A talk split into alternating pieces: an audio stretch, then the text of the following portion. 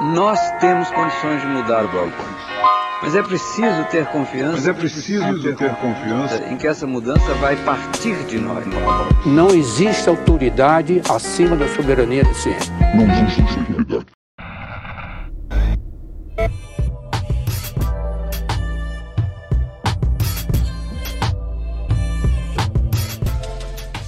Bem-vindos a mais um episódio do Nós da Nutrição, o seu podcast sobre nutrição e contexto na vida contemporânea.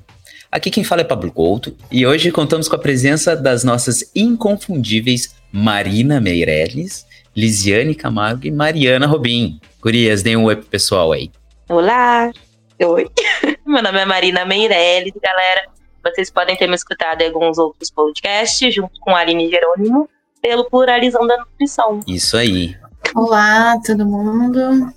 Que bom estar aqui com vocês mais uma vez para a gente estar tá debatendo aí um assunto tão pertinente no campo da nutrição. Oi, pessoal, aqui é Lisiane Camargo, também já participei de alguns podcasts e é sempre um prazer estar aqui conversando com vocês. Show!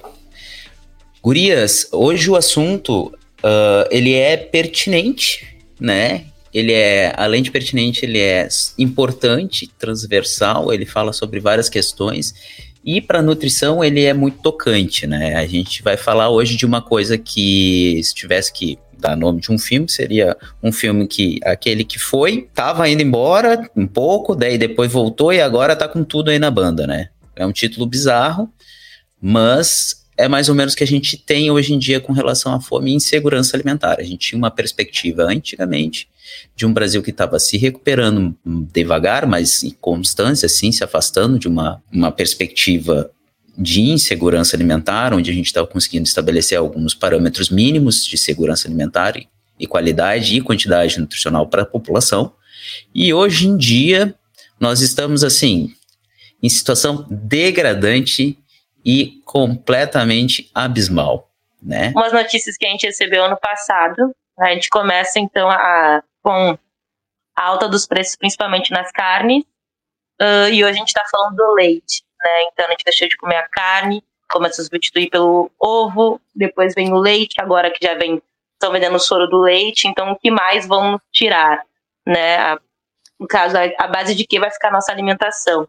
E há um pouco tempo atrás também a gente estava sofrendo um ataque em relação ao guia alimentar da população brasileira, né, que seria um, um guia de fato com acesso para toda a população, além de ser um instrumento da nutricionista, né, dos nutricionistas.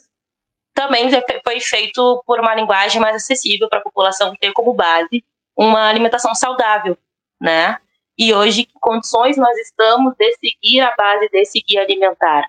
No caso, a sensação é que, de fato, o governo federal está muito distante daquilo que foi proposto para a população, de uma forma mais econômica, mais saudável, respeitando toda a diversidade. É, e pensando nisso, assim, eu acho que é importante a gente trazer alguns dados, né, também, por exemplo, da próprio poder aquisitivo, né, de compra que hoje a gente tem. Bom, como vocês, né, sabem ou, ou não, eu trabalho no Rio de Janeiro, né, na atenção básica, aqui no Rio e, por exemplo, né, na, na última numa das últimas pesquisas do, do DIESE, que é o Departamento Intersindical de Estatística e Estudos Socioeconômicos, eles avaliam, né, a cada alguns meses, assim, o valor, por exemplo, da cesta básica. E aí eu sempre fico dando uma olhada na cesta básica aqui do Rio, assim, né? E aí em março, na última pesquisa, o valor da cesta básica estava em torno de R$ 750,70. E aí a gente pensa nisso que a Marina está trazendo, né? A respeito do valor dos, do, da cesta básica, do leite, a gente pensar né, no óleo de soja, uh, o aumento que teve, a relação disso com o guia, né? O que, que a gente preconiza para uma alimentação dita saudável, né? Que faça sentido, que respeite a nossa cultura alimentar, mas também que a gente não tem acesso, né? O salário mínimo hoje está um pouco mais de mil reais, e aí a gente vê assim um valor de cesta básica em torno de 750 reais. Em outras capitais do Brasil, esse valor ainda é maior. Né? Acredito que Porto Alegre, pelo menos nas últimas pesquisas do, ano passado, pelo menos em janeiro também, estava entre as quatro capitais também com a cesta básica mais alta, junto com São Paulo, Rio de Janeiro, e, e outra capital que agora não me recordo, né? Então, acho que isso é muito significativo, né? A gente pegar as, os dois últimos inquéritos nacional sobre insegurança alimentar e nutricional, que tiveram um período né, de distância dessas pesquisas estarem sendo feitas muito curtos, inclusive, a gente vê o quanto isso mudou, né?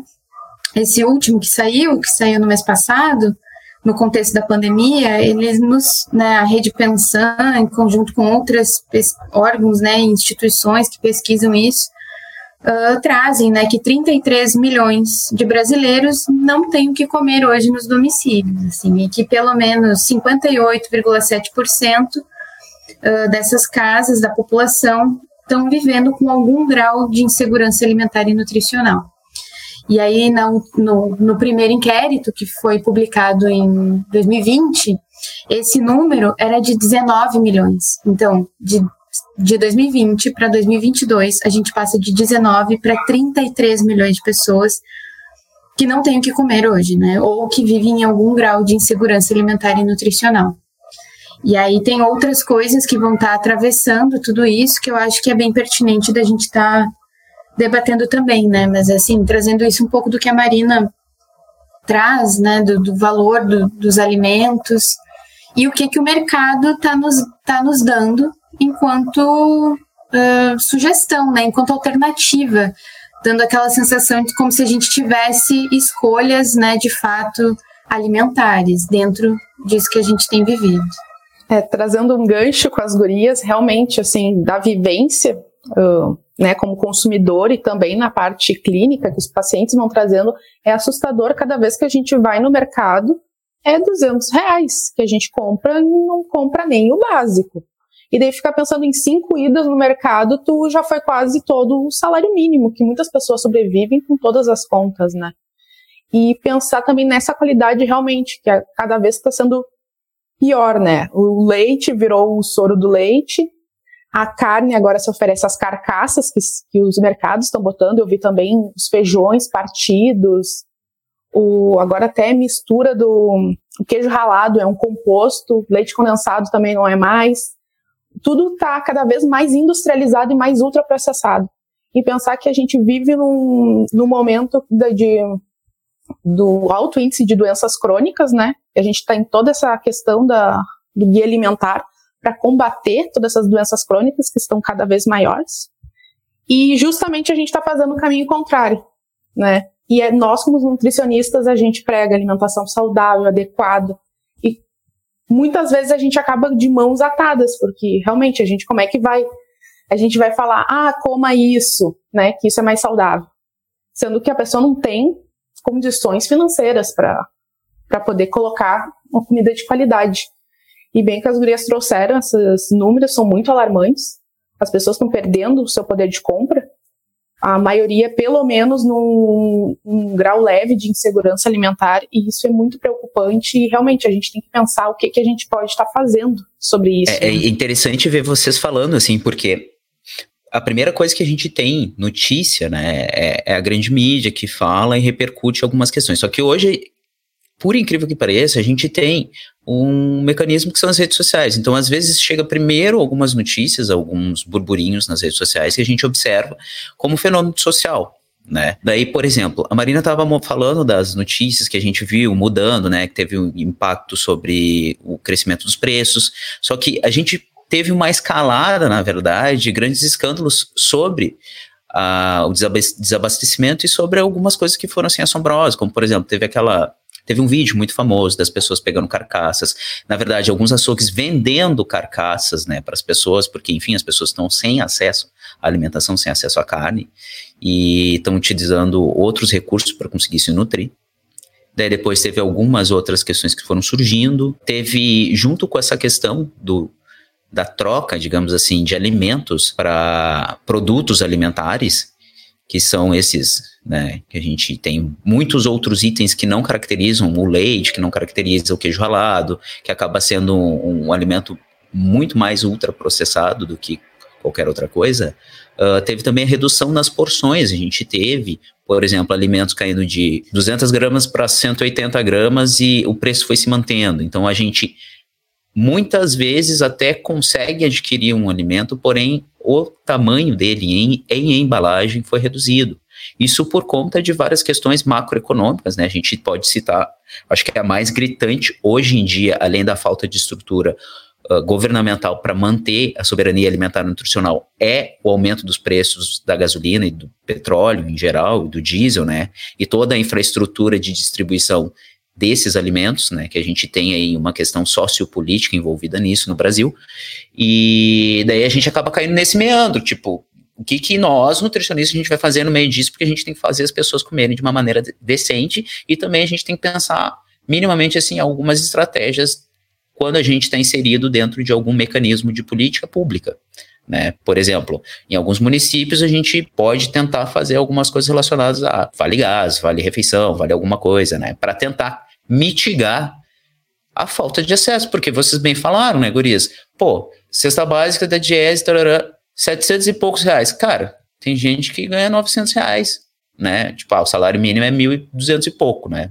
Mas não chega nem perto, porque a pessoa vai ter que pagar o aluguel. Óbvio que ela pode dividir, mas mesmo assim, dividindo ainda tem a luz e ainda tem que comprar roupa e, e todos os outros gastos.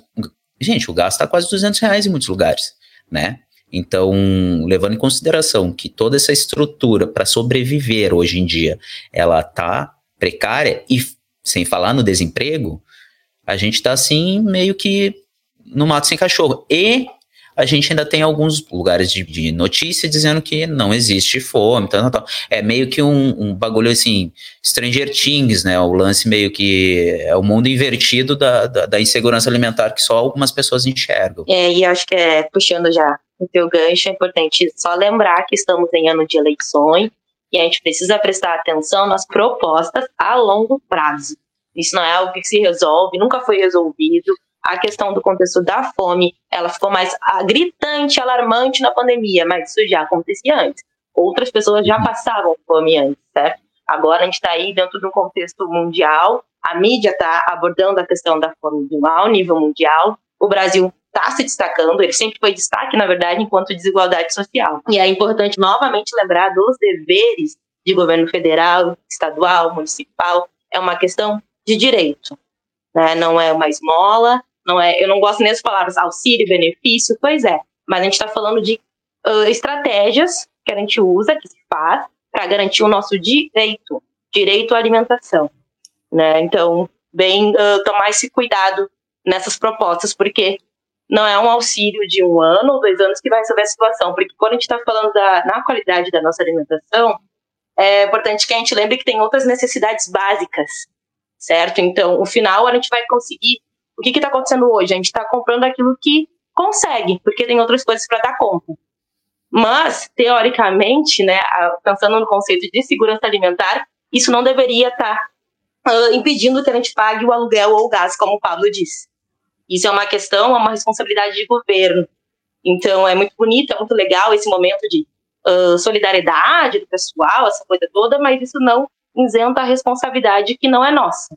Né? É uma participação também da sociedade civil, mas não é uma responsabilidade só nossa. É, e que é importante, acho que a gente está ativo nisso, né? Porque às vezes a via da institucionalidade, às vezes não, né? Eles nos mostram isso todos os dias, né? Que a via da institucionalidade ela não é suficiente né? Já visto que a gente vive, vem vivendo assim ao longo dos anos, né? E, e, tudo que a gente tem visto nesse período, né, de pandemia, dos movimentos sociais, dos movimentos comunitários, movimentos de mulheres, principalmente, em volta da questão da fome, né, de, de, de, da garantia da segurança alimentar e nutricional, porque se a gente for ver, né, bom, a gente pode tomar como base aqui a nossa conversa mesmo, né, nós três, a maioria mulheres, debatendo a questão da segurança alimentar, da fome, e vendo quem são as lideranças comunitárias e nos movimentos, né? São as mulheres envolvidas, implicadas nessas questões. E eu acho que isso é muito importante, assim, também da gente pensar, né? Enquanto enquanto categoria, né, enquanto nutricionista, está comprometida com essa luta, que é uma luta da classe trabalhadora, que é a luta das mulheres, uma nutrição que preze por isso, né, pela garantia dos direitos. E lembrar que, que é nesse fortalecimento, assim, de da gente estar tá implicada em pensar uma nutrição crítica, assim, do que que do que que o mercado tem nos apresentado como alternativa e pensar criticamente, por que que é isso no nosso território, né? Por que que é isso aqui onde a gente está? De, de fazer um, um, um debate mais amplo, que às vezes parece que ele não aparece tanto, né? É mais difícil mesmo, porque tem coisas que, que são difíceis da gente mensurar, mas que a gente sente enquanto né, trabalhadora e tudo mais, assim. Então, questão da, da renda é, é uma delas e de batalhar aí não só pelo, eu também acho, não só pelos auxílios. Isso é uma das vias, né? Uma das vias que vai nos ajudar aí a, a, a população a ter acesso a algumas coisas. Mas, por exemplo, da gente brigar pela questão da agricultura familiar, o, uh, o da questão da alimentação nas escolas, né, que é uma das mais importantes dentro do campo da nutrição, que garante para né, o papel da escola para além da educação, mas também garantindo alimentação, da gente poder ter acesso a, políticas públicas que de fato vão estar tá trazendo benefício, né, que, que façam sentido assim para a gente. Eu tenho só uma pergunta para vocês que me veio durante a fala de vocês, é em relação a recurso, em relação a dinheiro, né? Discurso de que falta dinheiro já faz tempo que não cabe mais. Na minha opinião, nunca houve a falta de, né, de dinheiro. Mas no, no caso desse ano passado, principalmente, que eu escutava muito dessa melhora, é muito, é muito doloroso escutar melhora da, da economia, né? Melhora para quem? Que melhora é essa que está acontecendo, que nunca chega né, para o nosso universo, para o nosso pequeno, grande mundo certo? Então, esse é o questionamento que eu trago para vocês, até porque é, é, não sei explicar o sentimento que é de escutar o número de bilionários que subiu quando tem gente passando fome, sabe? Isso me, me, incomoda muito, né? Claro que a nossa ideia aqui também não é só expressar nossa indignação, mas, como disse a Mariana, trazer uma reflexão mais crítica também Uh, e conversar isso, eu acredito que a ideia dos podcasts também, além da nossa conversa, é que outras pessoas conversem com outras pessoas e assim a gente vai gerando essa rede, até mesmo encontrando esses movimentos que estão, conseguem estar mais ativos, que conseguem estar, por exemplo, no nosso caso, como nutricionista, a gente pode estar, estar agindo sobre as políticas públicas, é, fazendo essa pressão, certo? Mas o questionamento, voltando, é esse, é a questão de recurso e de dinheiro. Eu acho que vale a gente pensar uh, nisso, né, tendo em vista o que, que é né, a questão do, do sistema, do capital e do sistema capitalista envolvendo isso. Quando a gente tem a financiarização do sistema agroalimentar, é isso que vai acontecer. E as crises no sistema capitalista vão estar tá ligadas a isso, né? Então, a gente, é um sistema que, que vai fazer a exploração de uma classe trabalhadora e aí, dentro de tudo que atravessa isso, nessa própria pesquisa da Rede Pensando, né, fala que 65% das casas chefiadas por pessoas pretas e pardas estão em segurança alimentar e nutricional. Porque é do capital, né, a exploração, a questão do racismo, das opressões, de gênero, de classe, de raça, e aí faz a crise para que tudo fique sempre da mesma forma como sempre foi. Então a gente vai ter oscilações dentro disso. E aí, uma dessas a gente vive hoje, e ainda com uma pandemia, né? E aí é muito duro ouvir isso mesmo, né? É benefício para quem? Para quem sempre teve, em detrimento de uma classe né, oprimida desde sempre. E aí eu acho que a grande questão também é da gente conseguir fortalecer na luta, né, no trabalho de base mesmo, diário dentro do nosso trabalho, no transporte público, das pessoas que a gente vai trocando uma ideia, da gente estar tá pensando por que que aqui nesse mercadinho próximo da nossa casa são essas as alternativas que tem. Por que, que eu não tenho acesso, acesso a uma feira de produto agroecológico ou por que, que isso parece tão longe de mim, quando na verdade às vezes nem é tanto, mas a gente não consegue ter acesso ou né, parece distante. Tentar né, pensar na soberania assim, de uma forma mais simples. Né? Aqui a gente está debatendo até conceitos bem, bem difíceis, eu acho, né, um, enfim. Mas eu acho que no nosso dia a dia é a gente conseguir dialogar dentro disso, pensar o que, que isso significa. Do questão do desemprego, né? Enfim, pensando a segurança alimentar como um conceito amplo, que é? E uma das coisas que a gente vive dentro disso, dessa, dessa desculpa da falta do, do dinheiro, e aí o que eles criam para garantir isso é a emenda constitucional 95, que tem que acabar, né? Ela tem que ser revogada, porque não é possível que a gente consiga estar tá pautando saúde, educação, segurança, quando tem uma, uma, uma emenda constitucional dessas, que impacta diretamente a nossa vida, o nosso trabalho, né, a garantia de saúde, enfim, é, é, muito complexo. Esse gancho que a Marina puxou, ele é sensacional, porque uh, a gente consegue enxergar assim que realmente a gente precisa pensar alguma coisa, porque no fim das contas uh, o sistema capitalista ele realmente entra nessa questão. Afinal de contas a gente está numa sociedade que basicamente tudo depende do capital, né? Até que a gente tenha uh, minimamente assim alguns pesos e balanças dentro do governo para conseguir garantir que a nossa sociedade se estabilize de uma maneira decente, um sistema sociopolítico minimamente mais adequado, a gente vai sofrer as mazelas do capital assim de uma maneira voraz, sem sombra de dúvidas né? Por exemplo, uh, agricultura familiar, né? A gente sabe que, apesar uh, das cooperativas de leite serem a grande indústria que processa o leite, distribui e faz todos os, os processos do leite até ele ser envasado, esse leite não necessariamente vem das cooperativas em si, eles vêm da agricultura familiar. E essas pessoas que recebem pouquíssimo, elas também têm um impacto enorme sobre o preço que não é repassado para elas. E daí entra essa questão uh, que a Mari falou, que é relacionado a quem está lucrando, né? E daí a gente pensa na estrutura do nosso governo. Até um tempo atrás estava dizendo que não, não, a gente não tem dinheiro para investir, a gente está mal das pernas. Só que daí logo depois vem o quê? Vem alguns benefícios para tratoraço, para show de sertanejo, para outras coisas. Então, assim, não é uma questão de ter ou não dinheiro, e sim do objetivo para qual o dinheiro é direcionado. Não é interesse em fazer com que as pessoas tenham acesso a uma alimentação adequada, que elas tenham um trabalho, porque isso é necropolítica.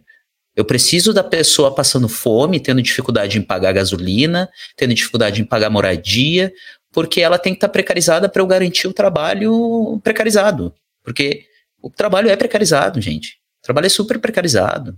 Né? A gente percebe que se as pessoas pudessem, elas não estariam trabalhando em condições de precariedade, porque é, é uma situação insatisfa insatisfatória, é uma situação que tu fica à mercê do chefe, porque tu, eu preciso daquilo, eu não vou conseguir pagar o mínimo boleto, ou tu entra na dívida e entram, porque, enfim, às vezes não é todo mundo sujeito, e daí o nome tá sujo, e daí não tem o que fazer. Então, assim, é exploração dentro de uma roda de grande exploração, é uma, é uma coisa muito bizarra, infelizmente.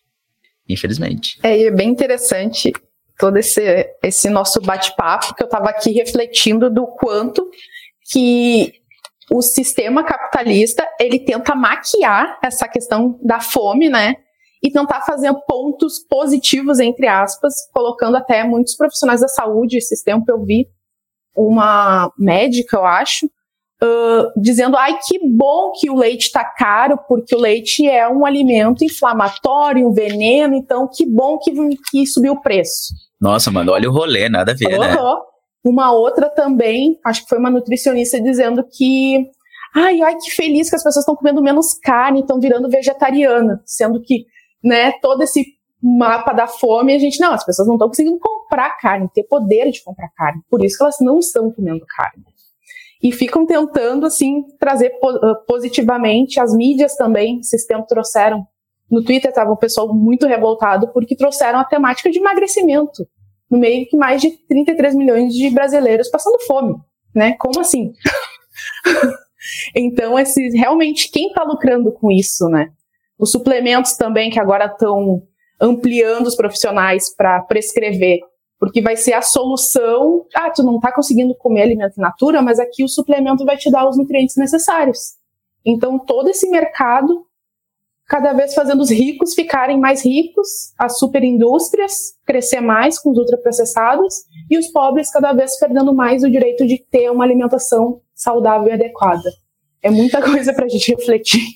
Ô Liz, tu falou isso daí, Igor, e aí eu lembrei de uma notícia que eu vi, assim, que, me, que eu pensei em produzir um conteúdo para nós da nutrição, mas como a vida tava uma loucura, eu não consegui fazer, que era de um pessoal, tipo, idealizando uh, a falta do acesso à carne. Era uma notícia, eu acho que de um canal que é meio direitoso, assim, e daí eles estavam falando, ah, o novo movimento de pessoas que por conta da, por conta da economia que querem economizar não estão comendo carne. Eu achei muito parecido com o co-living que surgiu, que é o quê? Pessoas que não podem pagar uma moradia dividem um apartamento, coisa. Só que daí, em vez de falar, ó, pessoas não estão conseguindo comprar carne, ponto, e por isso estão optando por outras coisas, não.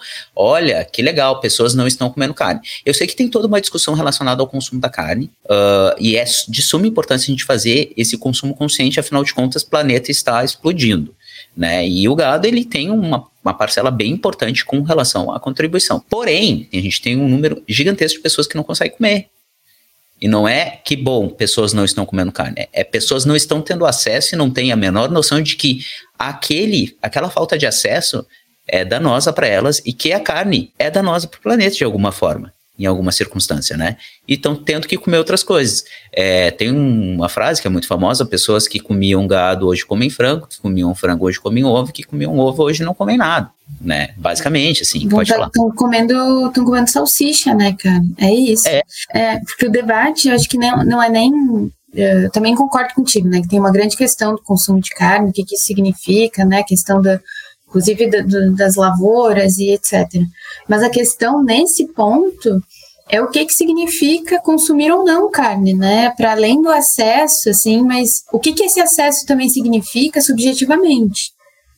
Né, porque essa mesma pesquisa traz vários pontos, assim, cada coisa que vocês vão falando eu vou me lembrando, assim, né, de, de coisas que é, uma é da- do sentimento de vergonha, que não é bonito, tu ir para uma fila do, do movimento aí comunitário que vai estar fazendo a distribuição de cesta básica, eh, ninguém sente eh, felicidade fazendo isso. Né, de assumir esse lugar de, de ter fome. E aí a pesquisa perguntava isso, assim, qual é o sentimento? O sentimento da vergonha. De você assumir esse, esse lugar, que esse mês eu não consigo, eu tive que escolher pagar o gás ou pagar a, a comida, ou pagar luz ou X conta. Então, o consumo da carne, eh, assim como do leite, das frutas, passa por isso passa por essas questões mais subjetivas também, né? Então, é, é assumir esse lugar de, de não ter acesso, não só porque esse acesso ele não está ali próximo, mas também o monetário e envolve isso. Então, eu acho que é, é muito delicado, né? E a pessoa ter escolha, né? Porque assim, é uma coisa é ah, vegetarianos estritos, eles por questões X querem.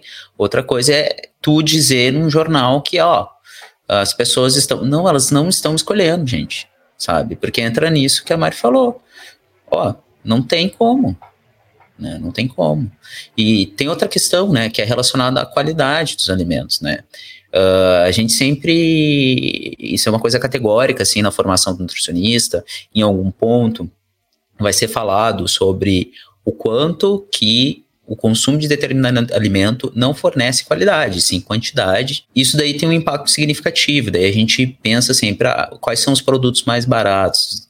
São farináceos, são produtos ultraprocessados, industrializados, etc, etc. Porque a gente está falando da alta dos preços das carnes, mas dos vegetais também não, né? Não, não tô ajudando também não, né, galera?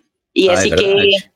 Essa questão, acho que dos movimentos pessoal vegetariano tem várias motivações, tem várias causas, e varia muito, né, do porquê que eu vou deixar de comer carne ou não, mas ah, é um cuidado que a gente tem que ter alguns discursos que eu acho que são muito mais moralistas também, que não tem esse cuidado cultural, esse entendimento, né, Ah, eu, lembro de uma época o pessoal trazia esse cuidado em relação à população indígena, então você está culpando os índios então de comer entende? Todo um, eh, meio que uma culpa, culpabilização de uma cultura e não é bem por aí, né? Acaba sendo um, desconto também no consumidor e não na produção, né? Dessas carnes. E aí acho que falta bastante de- desse cuidado e a gente não está falando de um momento de educação, a gente está falando de um momento de exclusão que a gente está vivendo. A gente, como o Pablo disse, a gente não tem a escolha de, a gente não tem uma conversa sobre. Com certeza, essa questão a gente viu rapidamente durante a pandemia, os alimentos, a luz, a água, todas as contas subindo, aumentando, sem parar, e o salário mínimo, né, praticamente, né, a gente sabe que vai ser entregue menor do que do que estava, né, nesse governo. Então, né, o dinheiro não acompanha toda a alta. Então, realmente, essa questão de escolha, a frustração de não poder escolher, de ter que se submeter àquilo que tu pode pagar e que normalmente vai ser o alimento mais barato, que provavelmente vai ter a pior qualidade, né? Mas que vai ser um, aquilo que vai tentar suprir a alimentação e a saúde para tua família. Então, isso é bem delicado. A gente está passando por um momento bem difícil. E nem a, a assim, a, a, produção de subsistência, né? Porque também na pesquisa, ele, uh, né, os dados mostram que essas, as famílias que estão em zonas rurais, elas estão em maior insegurança alimentar do que comparadas que não estão. E aí a gente consegue ver a gravidade disso, né? No, até no período de pandemia, quando a gente pensa na alimentação escolar, que eu acho que também tem a ver com as questões da, das crianças, né, da desnutrição e tudo mais, mas tá, as escolas fecharam e toda a agricultura familiar que fornecia essa alimentação ficou como? Né? Como é que produziu e, não, e, e foi distribuído ou vendido para quem? Como é que foi dado jeito nisso, né? Até enquanto auxílio mesmo. Teve escolas em alguns estados que pagavam em voucher, né, X reais para cada criança, mas que também era um valor muito pequeno. A gente pensando nisso do, né, no mês, por exemplo, mas que as famílias que estão em zona rural, que, que também viviam da agricultura familiar, também não estão em segurança alimentar e nutricional. Então, é, é, uma, outra, é uma outra questão para se pensar. A gente às vezes pensa né, na questão do, do urbana, nas, nas, grandes capitais, que, é, que a gente vê às vezes a desigualdade social mais assim, na nossa cara, né, esse confronto com a desigualdade social, mas os territórios de zona rural também estão sofrendo muito, estão em maior insegurança alimentar do que os que não estão. É, Mari, tu trouxe esse ponto bem interessante. Eu não lembro agora qual estudo que eu tinha lido, exatamente isso, que na, nas áreas rurais os índices de doenças crônicas estão muito maiores, aumentaram assim drasticamente. E juntamente com essas questões também do, da quantidade de agrotóxico que eles acabam tendo contato, né? Então essas questões de cânceres aumentou muito. E junto toda essa insegurança, né? Porque pensando, ah, os agricultores estão produzindo ali os alimentos in natura, mas eles não vão comer aquele alimento que está cheio de agrotóxico. Então tem toda essa relação do que, que eles se alimentam, né? Qual é a qualidade alimentar deles? É bem bem importante salientar isso. Deixa eu fazer um pequeno desabafo com vocês, que casa muito o que vocês estão falando agora. Assim, hoje sou uma pós-graduanda em comportamento alimentar, aquela coisa toda. Acho muito interessante o curso, ele traz também bem no início já o impacto do ambiente alimentar e traz essas questões do que a gente tem disponível para se alimentar. Mas desde o início do curso me bate isso na cabeça. É, essa frustração ou essa ansiedade de chegar no final. Porque o que, que eu faço depois de todo esse entendimento, toda essa questão psicológica, fisiológica, do que eu quero ou não comer, por que, que eu vou comer, o comer emocional, o comer consciente. Uh, e a gente se depara com esse poder aquisitivo, ou a falta de, na verdade, né? Esse poder da escolha que não tem essa é a parte que mais me dói. O que, que é dentro é uma é uma curiosidade, né? No caso, eu me vejo muito mais atuando então dentro das políticas públicas, na saúde pública, em função disso, sabe, galera? Então é me dói assim pensando assim, eu fico muito ansiosa. O que, que eu vou fazer depois de toda essa compreensão que essa pessoa vai ter de si mesma, se ela não tem o poder de escolha? Do que ela vai comer. É, e é triste, assim, realmente, né? Porque entra até mesmo dentro da questão da educação alimentar nutricional mais tradicional, né? Pensar, assim, num contexto da atenção primária que uh, tem a sorte de ter um nutricionista que vai fazer o acompanhamento de familiares ou qualquer outra coisa. E dialoga com o que todas, todas vocês falaram, assim, às vezes a pessoa não vai ter a opção de conseguir minimamente cuidar da, da alimentação dela porque é, não é uma opção, e sim a ausência de opções. Né? Isso em meio, por exemplo, a, a um ano que o Brasil teve recorde de exportação de alimentos, sabe? E, e, isso dialoga muito com os conceitos, e daí é bem louco, né? Porque daí a gente começa a voltar para os documentos bases da nutrição, dialogam com políticas, como, por exemplo, o, o CISAN, assim. E ali tem o conceito de soberania alimentar e nutricional que é o, quais as escolhas que um país vai ter sobre a sua alimentação. E é evidente a escolha. A sensação que eu tenho, não sei a Mari que está mais na, na lida, é que dentro, por exemplo, do, de um posto de saúde, no atendimento, eu vou ter que ter uma consulta e uma cesta básica. Porque, sabe, para dar continuidade, para tentar a gente fazer o que a gente pode fazer, é, é sobre dar condições, né? É, é, é muito difícil, é muito desafiador. Né? Eu acho muito interessante a nutrição por ter esse tanto lugar que a gente está podendo atuar. E eu sempre penso assim, gosto da ideia de atuar em políticas públicas para que a nutricionista do consultório consiga de fato efetivar esse tratamento. Então, para que essa pessoa tenha condições de efetivar esse tratamento. É, para mim é uma grande questão, assim. Mas eu acho que mexe com muitas coisas, até do, do entendimento da nutricionista nesse lugar, né? De não pensar em questões individuais para problemas que são coletivos, que é esse que a gente está vivendo hoje, né? Então, é justamente na articulação de, de, política pública dos programas de transferência de renda que, por mais que a gente saiba que não é suficiente, que é um, muito pouco, é, foram fundamentais para mitigar a insegurança alimentar, né? De garantir o, o mínimo e do nosso papel no fortalecimento dos movimentos sociais de base, de território. Porque foi isso, assim, foi nós por nós a saúde ter que estar junto, né, fazendo mapeamento, fazendo uh, o reconhecimento das famílias, porque sim, a gente sabe que está muito, muito ruim para muita gente, mas ainda ter que pensar quem que vai ter que receber uma cesta básica antes e outro depois, né? E isso passa pelo, pelo passou pelo trabalho da saúde, eu acho, uh, numa forma auxiliar esses movimentos que que estavam nas comunidades para fazer um mapeamento uh, com equidade, assim, né, que fosse justo, mesmo a gente sabendo que o que a gente se vive não, tá, não é justo com a gente, não é justo com, com a classe trabalhadora, com as crianças, mas era o que, é o que está sendo possível. Né? E aí, quando eu penso assim, no meu lugar, na, no SUS e tudo mais, é partindo da educação popular. Eu sou uma defensora, gosto muito porque é partindo disso, da gente fazer essa reflexão crítica do nosso dia a dia mesmo, das, das horas que a gente trabalha, do tempo que a gente leva para se deslocar da nossa casa até o nosso trabalho, da nossa questão, numa questão de gênero também, o que, que é ser uma mulher trabalhadora no Brasil, e aí a gente questionar.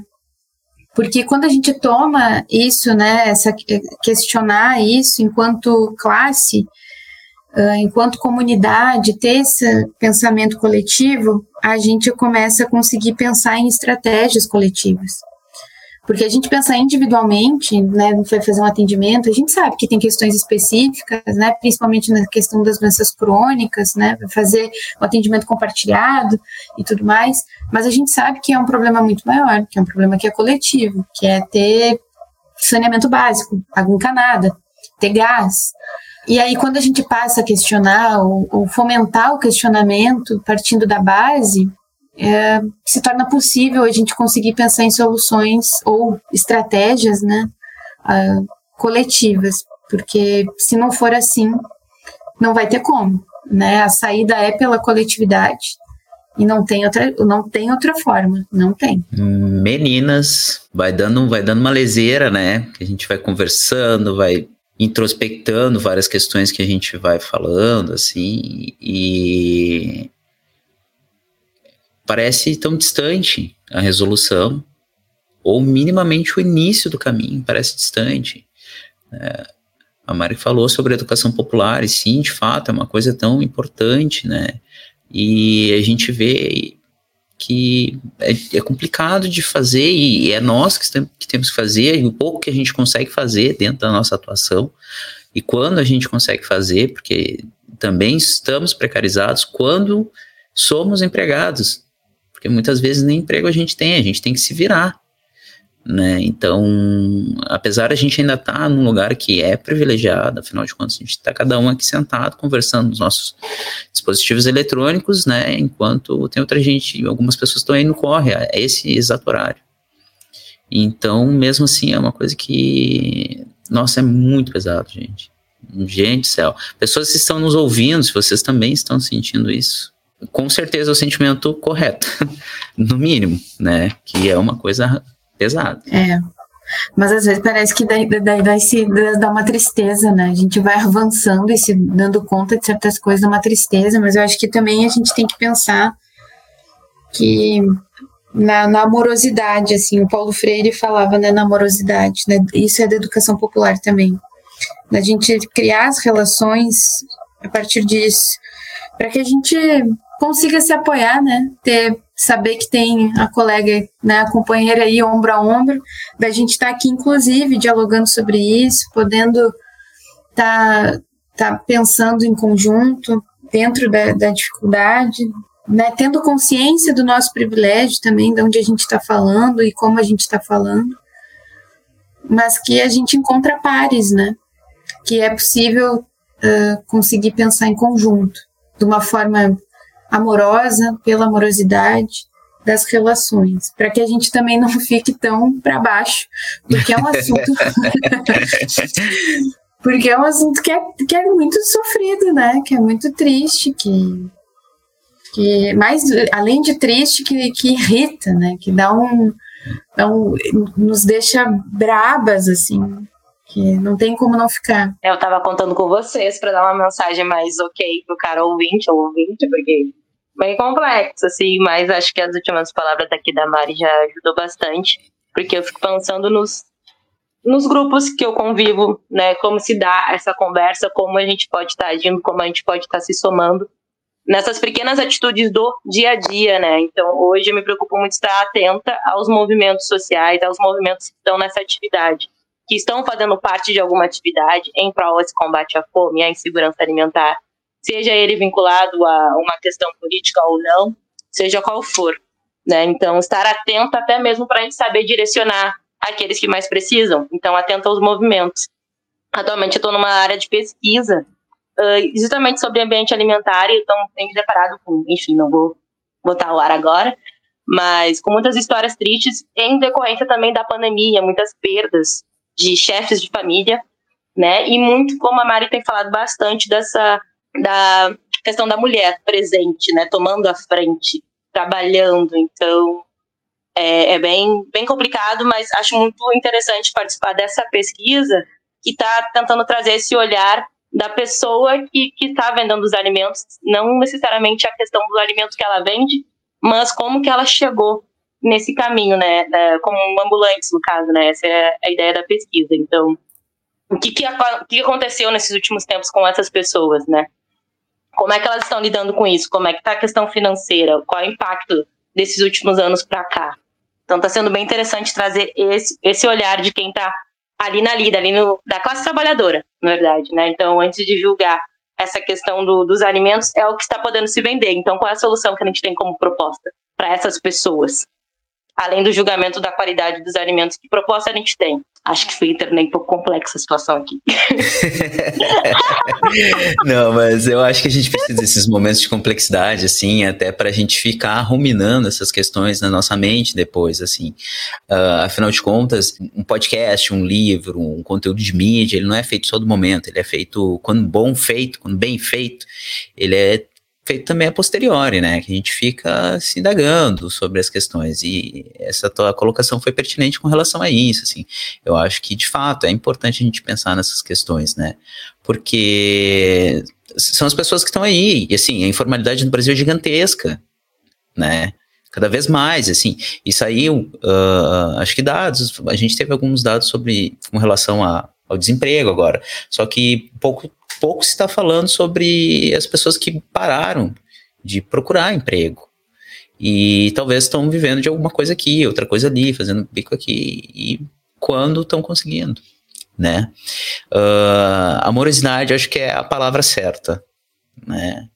Uh, a Mari trouxe para nós essa palavra que talvez fique como uma lição para a gente tentar olhar para toda essa situação de insegurança alimentar, de fome. Acho que a, a, gente pensa bastante na palavra insegurança alimentar, mas a gente tem que começar a se acostumar a falar fome, porque é fome. Insegurança alimentar às vezes parece um pouco pomposo, as pessoas têm dificuldade de, de entender, porque a primeira coisa que tu pensa quando tu fala segurança é em questões assim uh, não relacionadas à, à, comida, e é fome. O que as pessoas estão vivendo é a fome explícita e escancarada, né? Então, de fato, faz bastante sentido, assim. A gente poder conversar hoje aqui é super importante, até porque a gente tem um público dentro das graduações, dentro das universidades, faculdades, super relevante, e eles olharem, ouvirem, pensarem sobre essas questões que a gente está trazendo, uh, de alguma forma também nos ajuda enquanto classe uh, para poder pensar isso no futuro, em algum aspecto, quando a gente tiver condições mais uh, de estrutura sociopolítica para a gente conseguir avançar mais, e quando não conseguir avançar mais, a gente tentar se segurar um no outro, como a Mari falou, né?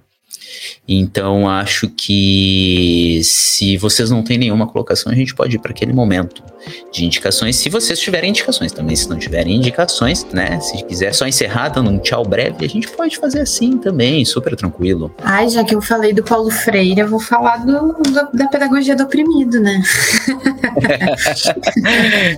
Boa. A gente ficou falando aí, né? Eu gosto muito da educação popular, então tem a pedagogia do oprimido que vai trazer isso, assim, né? Que é que fala sobre essas relações, né? As relações de classe, como a gente pensa uma, uma educação uh, comprometida com a libertação, né? Um aprendizado em liberdade. E que tem a ver com isso, quando a gente não só vê nas práticas educacionais do que a gente está acostumado, mas tem a ver com a gente pensar a realidade com que a gente vive e como é que a gente faz para mudar ela.